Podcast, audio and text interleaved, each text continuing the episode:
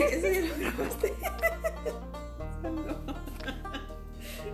Te dije que era bueno usar un cáliz. ¿Lo cerraste? Sí. Ok.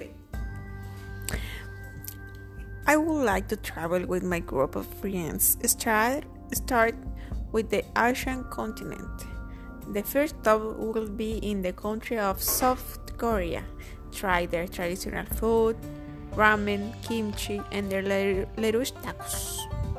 Try their traditional food. Uh, I'm sorry. tacos, etc. etc. Try all the food possible. Visit the traditional places of Korean culture and.